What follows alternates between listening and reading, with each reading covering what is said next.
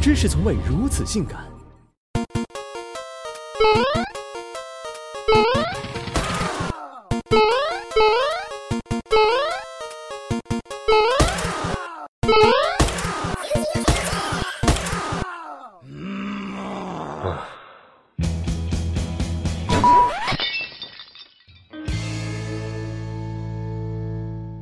相亲说白了就是两只单身汪被一股神秘势力强拉硬拽安排在一起，等待月老抽风，爱神走火。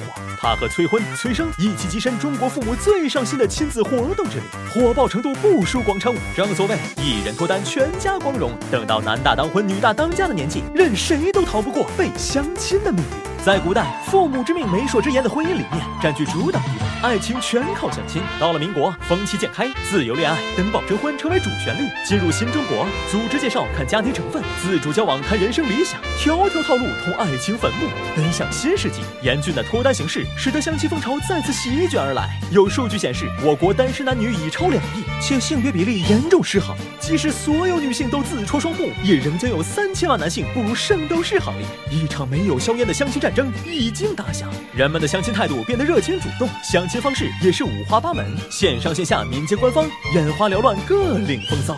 俗话说得好，家有一老，如有一宝。相亲战场上，无数自告奋勇出战的父母，打着替子女把关的幌子，却将自己挑对象的标准执行到底。他们战术思想清晰，战役目的明确，没有闲谈，一切直奔主题。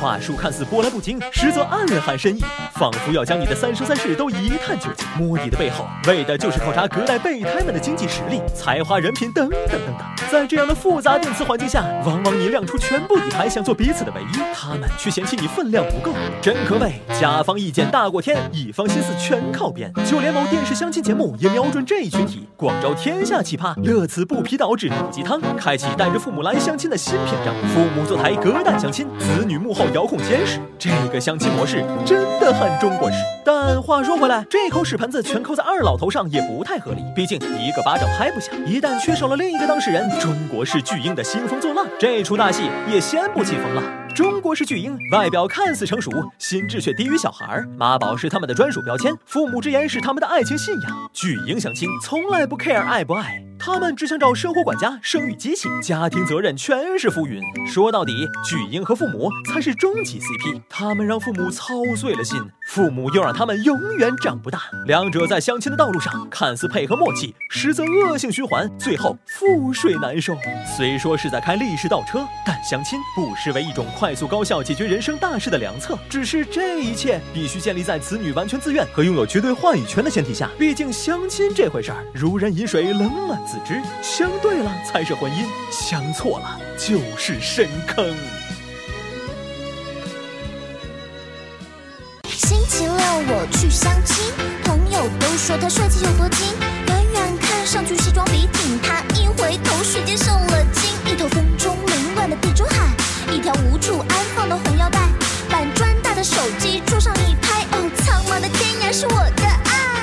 小姐小姐你先坐下，快来跟我一起谝一下，有房有车家捏大，钞票多的银行都放不下。